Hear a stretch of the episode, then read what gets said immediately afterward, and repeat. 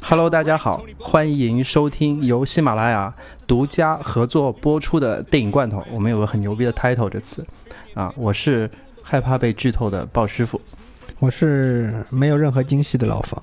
我们这一期上的时候应该是《复仇者联盟三》，对吧？应该已经是开化了，所以也无所谓剧透啊，可以放心食用。然后为自己做个广告，就是我们之前其实已经做过一期啊《无限之战》的预期的节目，就前瞻性的节目，其实是为大家介绍了一下那个灭霸的起源啊，灭霸的崛起，呃，说了他的生平故事，在漫画中的故事嘛，可以说是一个补完的一个内容。呃，在这里还继续广告，就是大家可以加我们公众号和加群，啊，具体的方式在节目的介绍的下方可以找到二维码，好吧？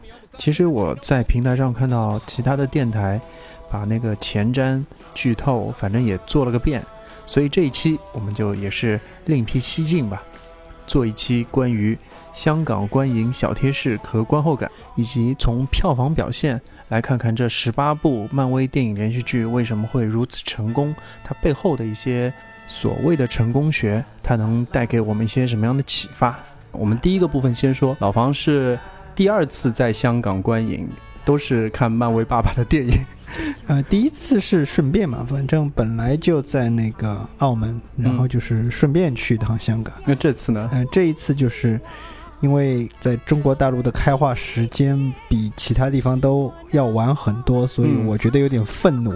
哦，愤怒的表达就是去，一怒之下就跑过去看了一下。哇，这有点牛逼！那你看了两次之后，有什么小贴士可以给大家？这个你可以在网上到他们那些院线的官网上去订票，比如说香港著名的两条院线 UA 和 MCL，大家都很容易在百度或者其他搜索引擎上找到，上去订票就可以了。然后呢，就是如果你真的只是想看了电影就走的话，那么我推荐他那个机场也有一个机场，哎，机场有一个 IMAX 电影院，就是专门让你下了飞机看完看完，就是在休息室喝两杯茶，然后转身就回。呃，我看的是那个叫 UA Square 的电影院，这个电影院也是非常有名的一个电影院。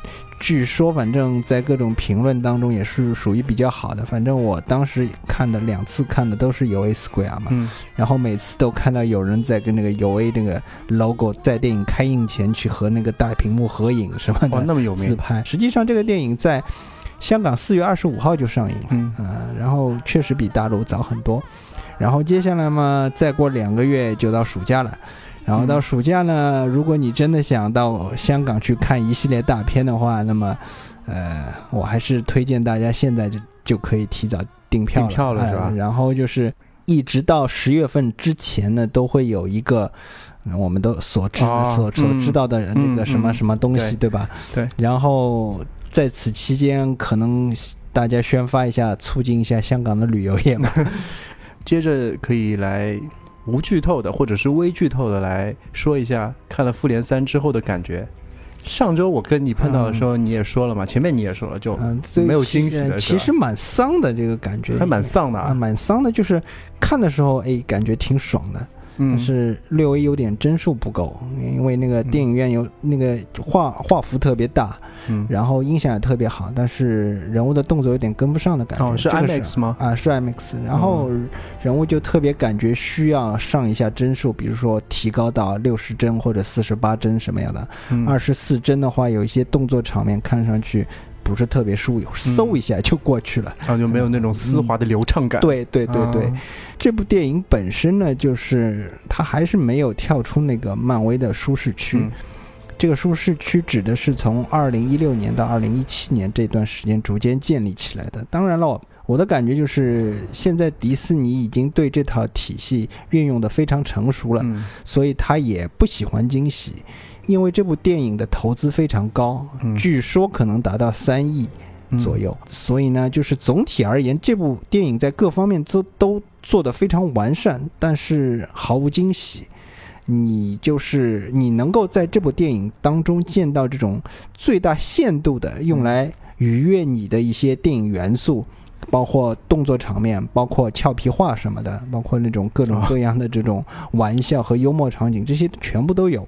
嗯。然后这些人物呢，就是整部电影有着数之不尽的那种嘴炮，是不是？数之不尽的嘴炮，而而且呢，就是人物众多，众多众多就导致一个什么后果呢？就是这部电影特别的赶。嗯啊，就是所有的人都在快速的要交代自己的戏份，交代完了就马上要轮到另外一个人上场了。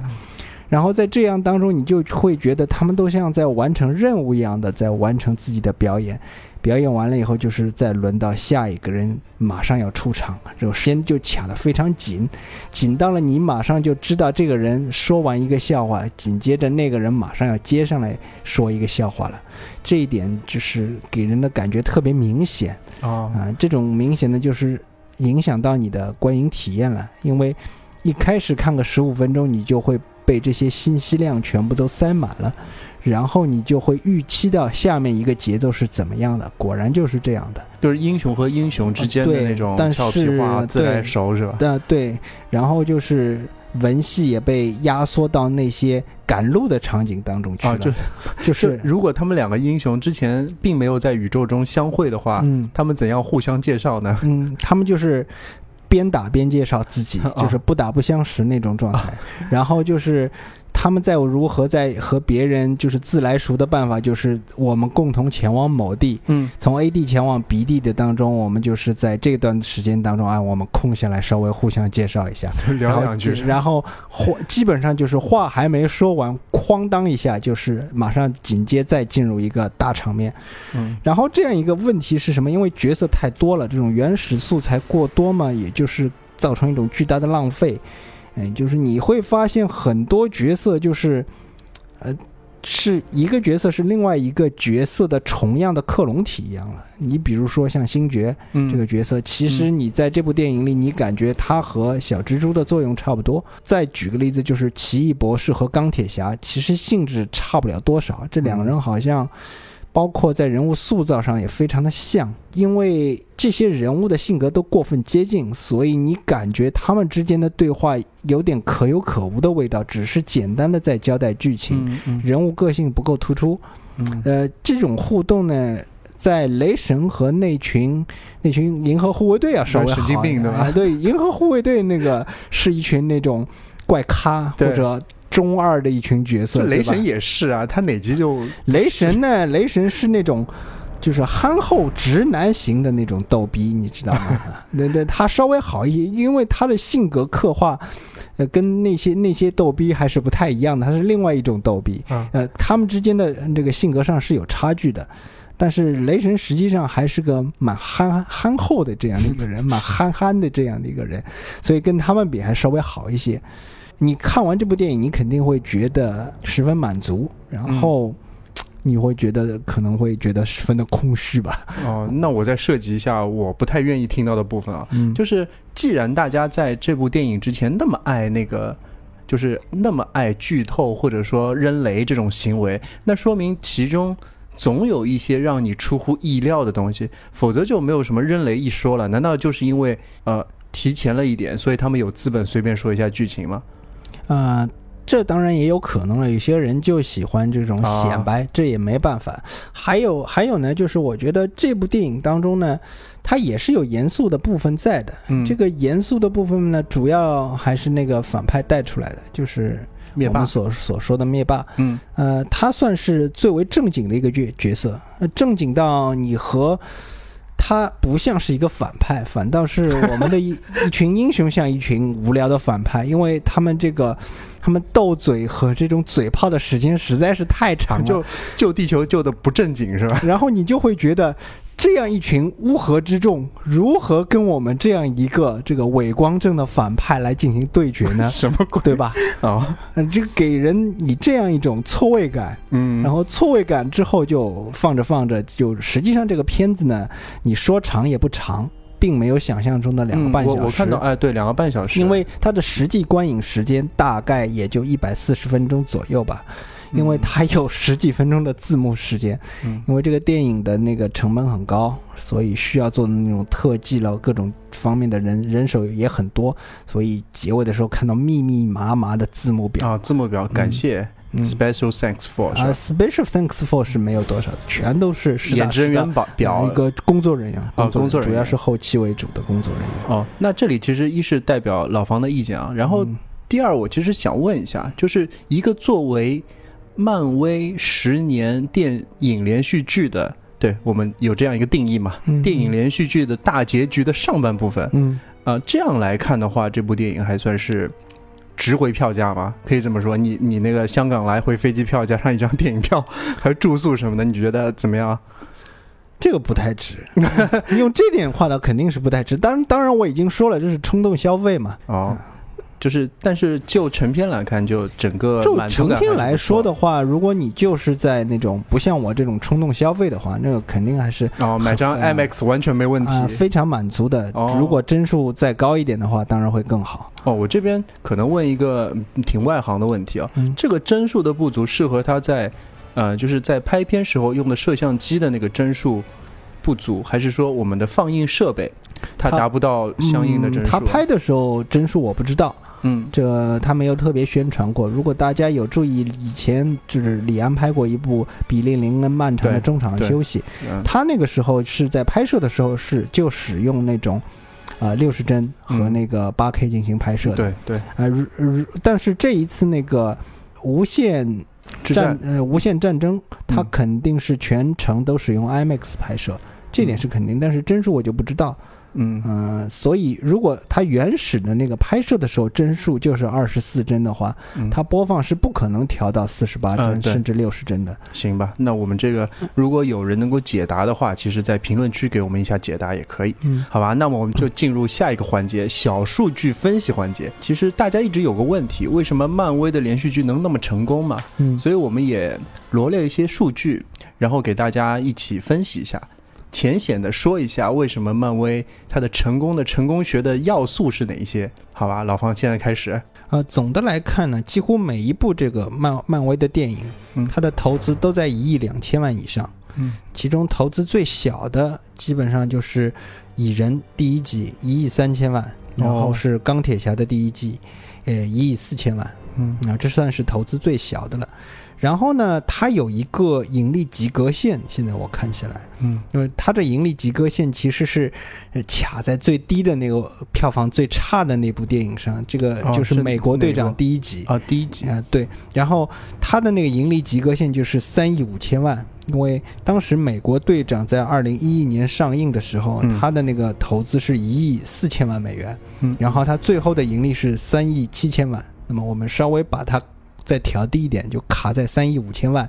嗯。也就是说，如果有哪一部电影凡是低于三亿五千万的，它啊。估计就不会有单独的续集了。啊，这是这指全球票房。全球票房，这个嗯。最明显的一点就是那个浩克，绿巨人浩克，他在二零零九年的时候，同时也是，呃，这种钢铁侠后面一年嘛，对。呃，这他有一部自己单独的电影，而且那部电影当时因为版权的原因，还没有从环球那头把版权收回来，它出品方还是环球和漫威合作的。嗯然后当时那部电影的主演是爱德华诺顿，爱德华诺顿我我们可能已经不记得了这部电影了。不记得就是淹没在历史当中。其实那部电影在结尾的部分还是打得蛮好看的。他当时那部电影的投资是一亿五千万美元，最后嗯回收的票房只有全球票房只有两亿六千万美元。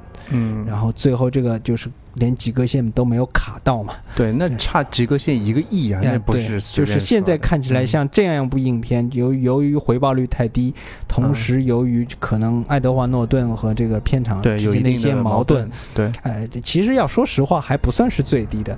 呃，当中二零零九年的时候，也是这一年，狮门影片公司出过出品过一一部片子，也是和漫威合作的，就是哦《惩罚者：战争地带》啊，Punisher 哎，Punisher、哦 Punisher War Zoo 啊，这个是很恐怖啊，不建议大家去看啊，呃 就是拍的拍的很不好，啊那个那那那个投资三千五百万美元啊、嗯，不算特别高，但是回收只有一千万美元左右的，一千万美元。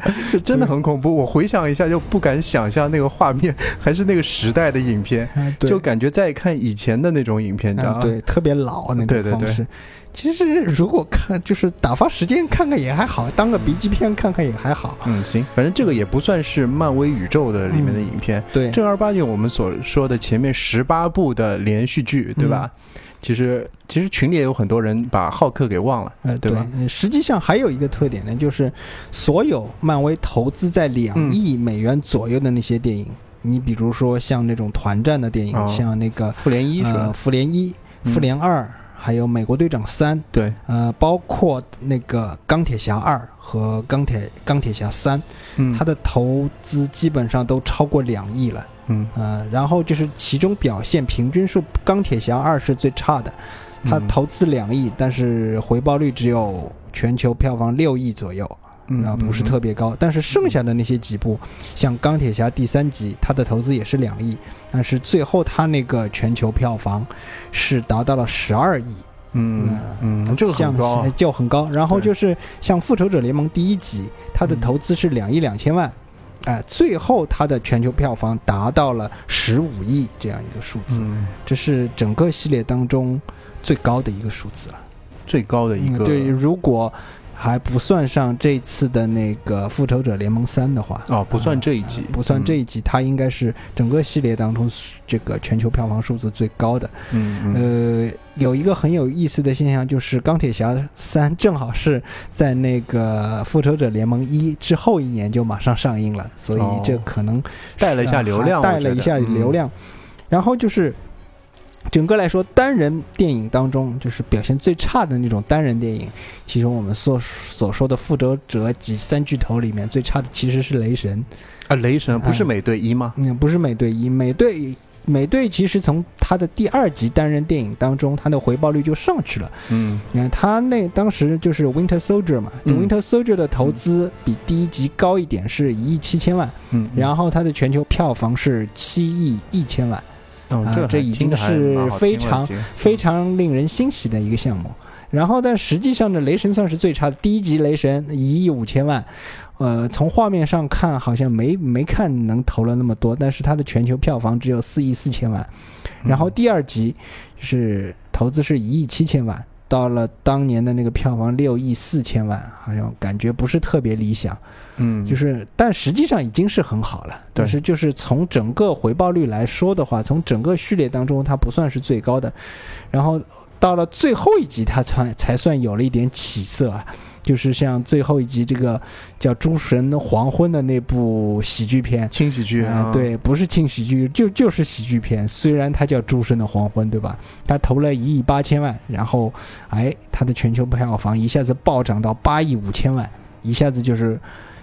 仅次于当年的另一部那个喜剧片，就是那个呃蜘蛛侠，是 Homecoming，就是这个这个片子也是差不多，也就是投资是一亿七千万。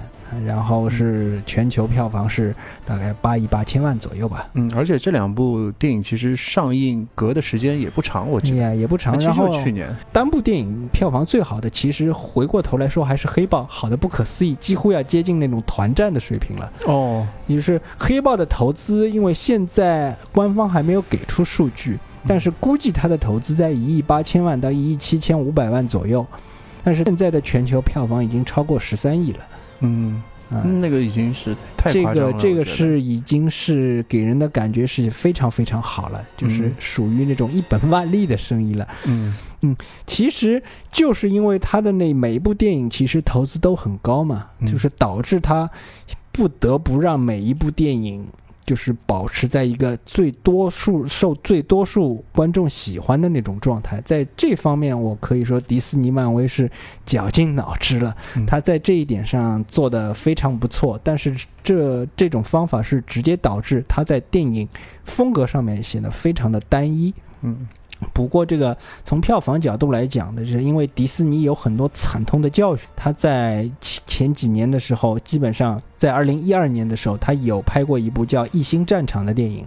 嗯，大概也没多少人记得了。这部电影投这部电影投资两亿五千万，哇，那么高啊！对，照理说应该是这样一个体量的电影，至少要八亿左右，嗯，才能回本。呃。但是当时这部电影大概只有八千万美元的票房，巨亏，然后导致迪士尼直接把自己电影部门的总裁换掉了。嗯这然后还有一部电影就是 Johnny Depp 演的，叫那个啊《狼 Ranger》，那个电影的那个中文译名我已经想不起来了，叫就或者叫就是《独行者》这样的一部哦电影。他当时这部电影的投资基本上也在两亿左右，但是最后的票房好像只有七八千千万，一亿都不到。嗯，然后这也导致那个这这类影片就长期被搁置了长期被搁置。以后就是呃，所有投资在一亿以上的影片，在这个迪士尼这头都要经过严格的审核和嗯进行影视严格的市场评估。嗯，这也就是迪士尼能够这么亏个两次，嗯，哪个公司投那么大，然后巨亏还能继续拍那么多电影啊？这个很嗯少的。我们想想史史克威尔。拍了一个什么《最终幻想》之后就不行了，你知道吗？啊，就做了一些什么乱七八糟的游戏，我就不说了。然后就是只有一家迪士尼、漫威这样一家，在整个这样系列电影当中算是做的最好的。嗯然后其他其实很多人试图复制这种模式，嗯现在看起来都已经失败了。那就是说，它这种模式在创新上做的还是非常好的。嗯他也是一点一点在打磨自己的风格。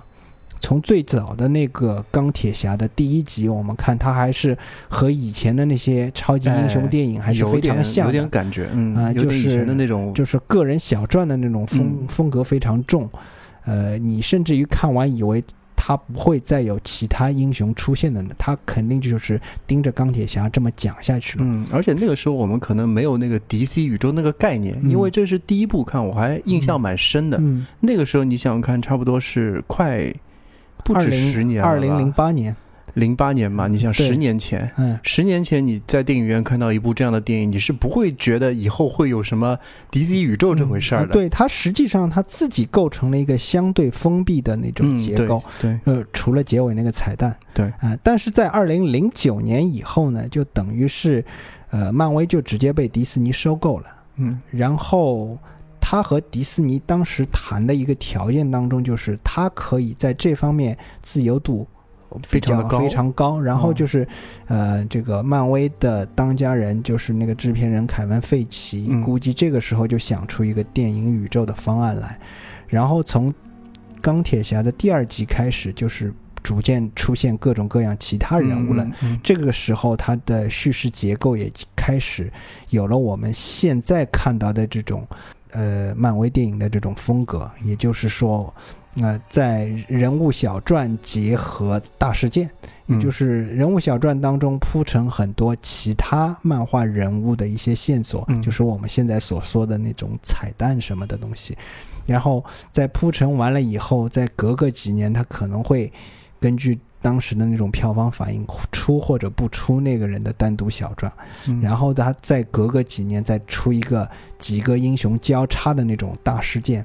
他在那种叙事风格上，按照我的说法，还是非常像我们以前那本呃四大名著之一吧，就是《水浒传》。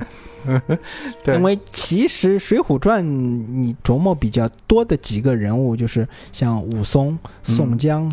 这些人的出场次数大概都在十回以上吧。其他一些人物你去分析，他出他出场的次数非常少，他算是支线人物人物，他不算是主线的。嗯像我们这个漫威体系当中出现比较多的，就是出现次数最多的人物，其实还是钢铁侠。对，钢铁侠算是一个主线推动剧情发展的人物，再就是美队和雷神，嗯就是他们还是比较频繁的出现在其他电影当中的。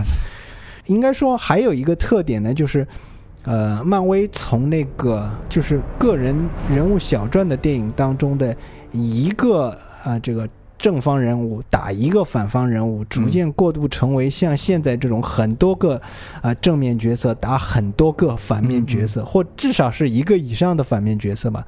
以前都是一对一的在那里打，对，而现在就是正义的人士变多了，然后邪恶的人士也相应变多了，大家就开始团战，或者干脆像某些电影一样，就是到那个雷神的后期，就是打两个反派。就是嗯我们这里其实也有有雷神，有绿巨人，还有一个女武神，甚至于他在决斗场里认识的几个 不知道什么人的，好像两个昆虫和一个石头人，然后他们去一起去打那个宗师和海拉，现在正在逐渐向这个方向过渡。那比如说像马上要出的那个蚁人和黄蜂女，他的反派好像也应该不止一个。同时他还带出条线，就是有一个叫黑人歌利亚这样的一个正方人物，他可能也会继续出现。也就是从这种单打独斗的场面，逐渐过渡到这种大家一起团每一个人物小传里面的电影，大家都一起团战的这种模式。哦，对的，是的。这样回忆一下啊，首先人物单人传记里面，它至少有一部起源之作，对吧？嗯。然后之后就不对了，之后就是能有多少团战就参加多少团战的那种状态啊。对，可以这么说。你比如说《冬日战士》那里面，就是我方人物有黑寡妇，还有那。个美国队长，对，呃，其实还包括 Nick Fury 这样的。敌方的数量其实也不少，除了冬兵以外，还有其很多其他人物，大家就处于一种你中有我，我中有你的那种状态。嗯，这方这个银河护卫队就不用说了，他一开始就开手就团战啊，这属于开手就是一船的逗逼，哎，对，VS 一船的逗逼 这种，对，就是反正就是总体而言，这也是那种怎么说呢，分担票房压力的一种方法。就是说，你人物越多，就是我编几个各种各样的人物，呃，然后你总有一两个喜欢的吧？对对。这样的话，你也可以分担一下这个票房的压力。嗯。然后你如果只有一两个人的话，那么就是所有的压力都放在他们身上，流量不够。嗯，可以这么说。对。哎，个叙事风格上来说的话就是这样，但实际上这方面有一个问题，就是造成现这么多人物出现呢，也是一个负担。嗯，你就是他到最后，就是你不得不在交叉大事件出现的时候，进行对这些人物进行重新编排，这也会涉及到一个，嗯，他今后的那个走向的问题。实际上，我们回到那个漫画角度来上来说，他也是那个漫画动不动就重启一次，你知道吧？因为吃书吃的太多，故事线他也吃的太多。有些人的那个事情，他压根儿以前提过，后来就这茬就忘了，然后就不得不再进行重启一次。我估计，当然电影在这方面还好一点，对，因为毕竟没有那么多内容啊。对他那个电影，实际上实实际上也要经历这样时不时的重启一次，他好把以前的那些内容都清空，另起炉灶，不然的话，这个这个负担实在太重。还有一个特点是从这个。近两年看，漫威那个出片的速度越来越快了。嗯，呃，它本来是能够做到两年一部，然后它能够做到一年有两部漫威电影上映，就是你在这一整年年头和年我上半年、下半年基本上就各能看到一部漫威电影。到了大概二零一七年开始，这个速度一下子就提高到了一年三部电影，估计是他要快速要给这个第一阶段做一个收尾了。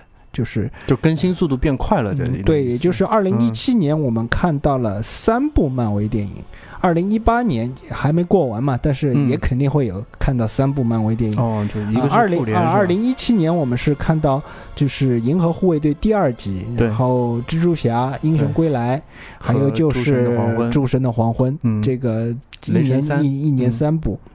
然后今年其实我们就是已经看过了一部黑豹，嗯啊，然后接下来我们就看到这一部，就是现在这一部就是复联三，复联三。然后今年暑假的时候，呃，还有一部蚁人与黄蜂女，也就是蚁人二，就是今年也是三部。嗯，它速度等于说变快很多。到了二零一九年，那是这个又速度又又减慢了，就是二零一九年会有两部漫威电影上映，就是神奇队长和这个复联四。然后在之后也就暂时没有其他计划，所以差不多前面所说的这个内容，我们就总结了一下漫威可能它的成功，一是足够量的每一步的投资体量，对吧？对，至少每一步都是他要把超过亿的呀，他每一步他他的这个品质还是要做到一定的标准。他也确实做到了一定一定的标准，包括我说的话，他可能风格越来越趋于保守。其实你硬要找的话，还是有一些细微的区别的。嗯，这一点还是比较明显的。对，呃，尤其是像这个后期的后期，像银河护卫队啊、雷神三，对吧？雷神三，这这个好像是一路货色吧？当然是对的。对我来说，其实它的区别，嗯，应该还是蛮大的。嗯，我我看下来，漫威已经把每一个系列渐渐做出自己比较独有的那种风格。比如说，之前的雷神还没这么逗逼，现在已经完全往逗逼那边发展了。嗯，然后银河护卫队就是从一开始的花枝乱颤，到现在已经花到一个不行，但是视觉效果真的好，嗯，就是这种，我觉得他还是在某一个方面做的很到位的。嗯。所以反正总结一下，还是回到前面说，每一部电影它有很高的质量以及非常高的投资，我觉得嗯。它是它的一个先决条件吧。嗯。第二个就是它的套路玩得非常好，这一点上我们其实也说了，它套路分两种嘛，一种是嗯叙事套路，嗯就所谓的像《水浒传》这样的一个。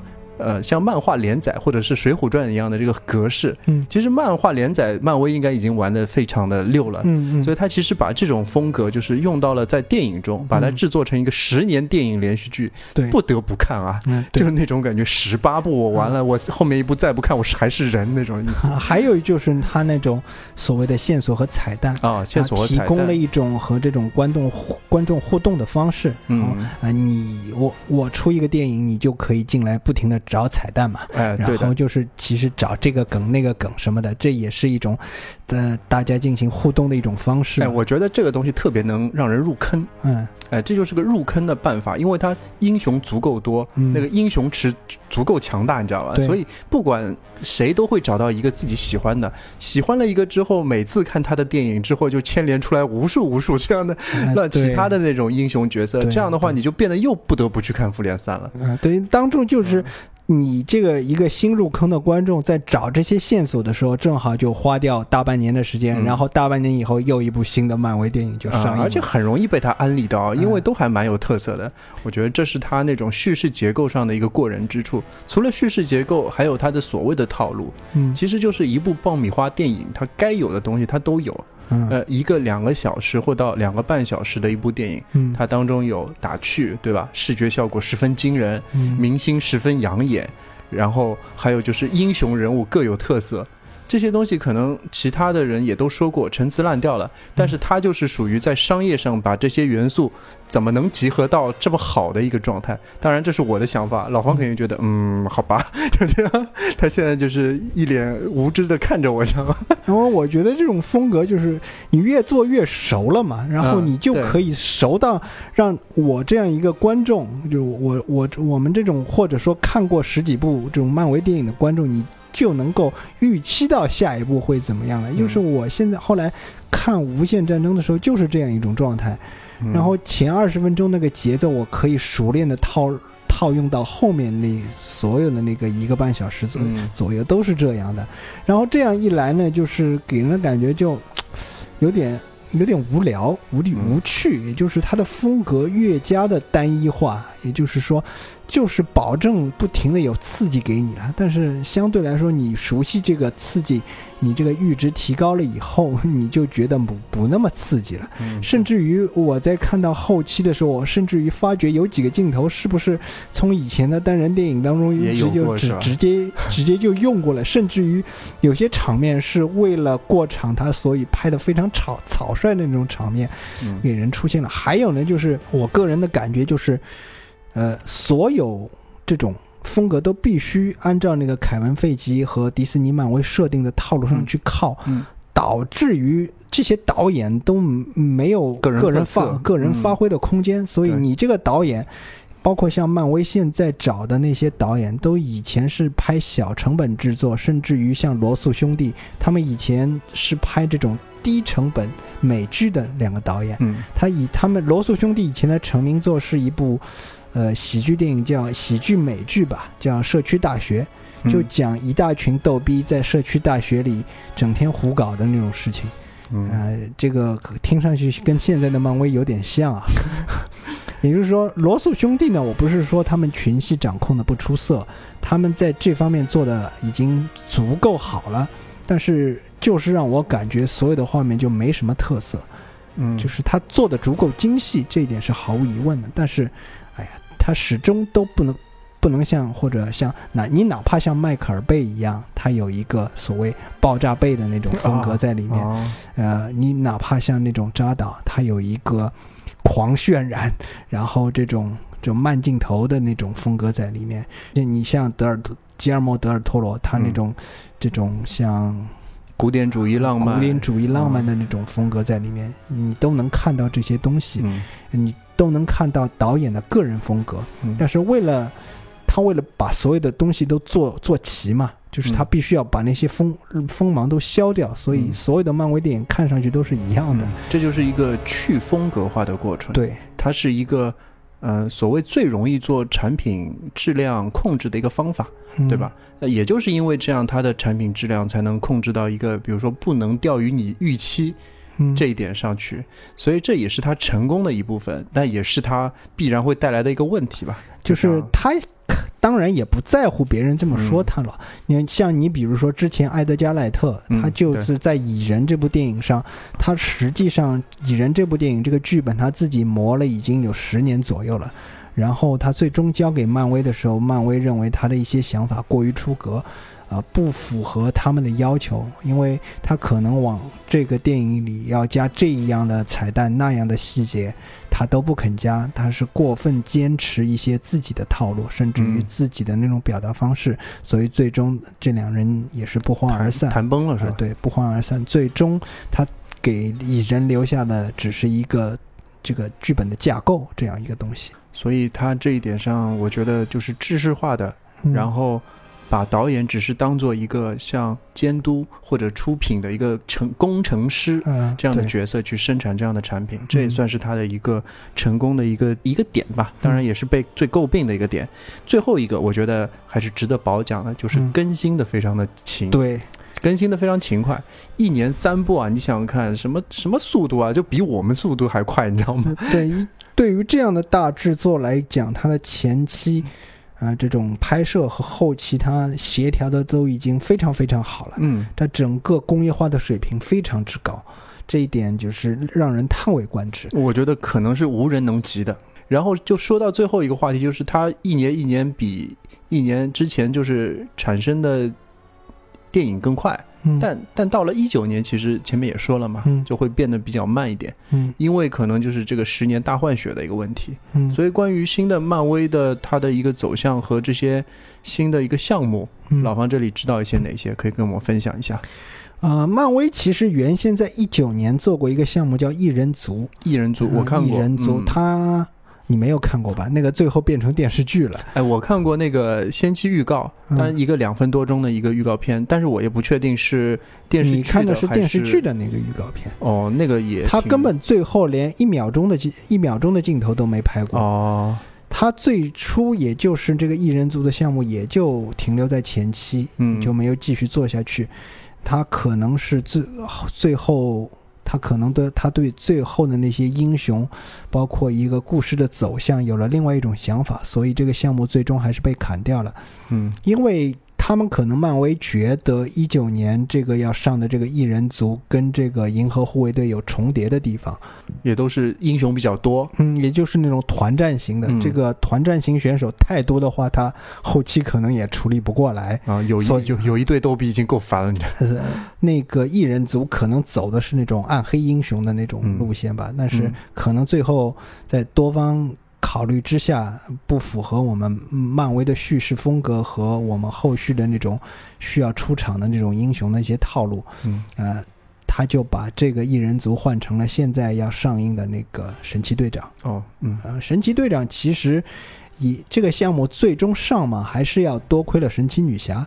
啊、哦，因为当时看神奇女侠在那个时候这个票房如此出色，嗯。就是说明哎这波风要跟上去，就是女性英雄需要在这个上面再再加把力，然后这也符合漫威他自己的一些要求。嗯。啊，然后最终这个最终二一九年这个项目就变成了神奇队长。然后就是他可能会有的那个项目，就是就是把这个上半集作为一个了结的无限战争下集，也就是呃复仇者联盟四，嗯，然后再往后就是等于是他把整个故事应该是要暂暂时放一放，暂了是吧？暂时放一放了，也就是从他的一个一些惯性上来看的话，他可能还会有的一些续集嘛，就是呃奇异博士。奇异博士嗯，呃有一个续集，然后小蜘蛛还会有一个续集，嗯。黑豹是必然会有一个续集，因为票房嗯实在太好。再就是他可能会有黑寡妇的独立电影，黑寡妇啊，嗯，对，呃，算了吧，觉得，这个这个估计要看还是要看神奇队长。这个啊神奇队长的票房是不是好？也就是女性英雄在今后几年是不是还能继续吃得开？哦啊、如果能继续吃得开的话，那么他可能会上一个黑黑寡妇的单人项目。那说到这里，感觉也说的差不多。说了半天成功学，其实这些成功学的东西，比如一是有钱，第二更新快，什么好像唯一我们能借鉴的只有更新速度变快一点这一点了，是吧？啊，对你有钱的话，那那实际上我倒觉得呢，并不是。有还有有套路，我们也没套路。其实漫威的英雄也也不见得也全部都是按照这个套路来的。你比如说，举一个简单的例子啊，我们要讲福克斯的例子了。啊、因为最近最新的消息说，福克斯被迪士尼收购的这件事情可能有变数啊啊、有一个变数就是，呃，环球影片公司的母公司，也就是康卡斯斯特媒体集团，它可能要用现金收购的方式，直接收购那个福克斯。呃，哦这个可能是当中有一些变数，或者也有可能是为了，呃，变相的要让迪士尼出高价，对吧？哦这也这嗯也有可能，现在还说不准。呃不过那个福克斯旗下的有一个有一堆漫威的英雄，就是 X 战警，对，呃，然后就是比较明显的说到那个钱的问题的话，那就是小贱贱，就是死侍。嗯死侍如果要说那个票房回报率的话，所有这些电影都比不上死侍。哦，这么牛逼，那对，死侍当时二零一六年，他这部电影的投资是五千八百万美元，五千八百万对，还没上亿，对吧？甚至都不到六千万。对，然后他全球的票房，不包括中国大陆在内，已经达到八亿以上了。哦，这是一个非常非常令人感觉到非常理想的数字。但是他的那个制片人和主演瑞恩·雷诺兹在此之前努力了整整六年，哦，他一直在持续不停的在推进这个项目。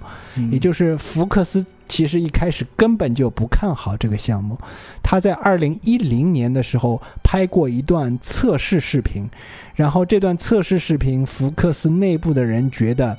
啊、嗯，没前途。然后这个这个这个测试视频外泄了，然后就是一直到一六年之前，就不停的有人要求福克斯去拍这部那个嗯死侍，最后福克斯给了点小钱，然后没想到这么受欢迎。哦，就嘴炮拯救宇宙了是吧？嗯对，也不是不仅仅是嘴炮，也就是说他全靠死侍一个人的个人魅力，就是让所有的人就接受了这个英雄。应该说，死侍是一个带有存在主义哲学的人物，因为他知道自己是一个电影角色啊啊、啊，同时在漫画书中，他也知道自己是一个漫画人物，嗯，他经常拿这一点来嘲笑其他人，你 知道吗？嗯然后呃我推荐大家去看一本漫画，叫《死侍屠杀漫威宇宙》。这个漫画有它的好处，并不是让你了解死侍这个人，而是让你迅速的了解漫威宇宙当中所有的其他人物，让你在那个看漫威电影当中不用去看那十八部电影，你看看漫画就可以了解所有的漫威人物，因为在这本漫画里，几乎百分之九十五以上的漫威英雄都被死侍给杀掉了。哦，嗯这其实也是一种那种改编的一种路数，也不仅仅说是漫威英雄，只有像我刚刚说的这种钢铁侠啦，包括美国队长这样一种路数，其实还是有其他路路数可以走的。呃，风格化还是有路数可以走下去的，因为死侍的那种搞笑风格和他们那种搞笑风格，实际上虽然都是嘴炮，但他们还是有明显区别的。嗯，对。但是我从这里面听到的两个就是，前面的成功学我们模仿不了，对吧？嗯，那死侍最终特点就是死不了啊，我们电台好像也模仿不了，所以就学学漫威，多更新一点吧。我觉得就这样，从实际角度来讲，还是多多更新一点，对吧？然后嗯，套路再想一想，然后嗯，不要死嗯。好，那这一期就到这里。为了让我们不要死下去，请大家继续支持，谢谢。嗯，谢谢。If I can for sure. All the good love when we're all alone. Keep it up, girl. Yeah, you turn me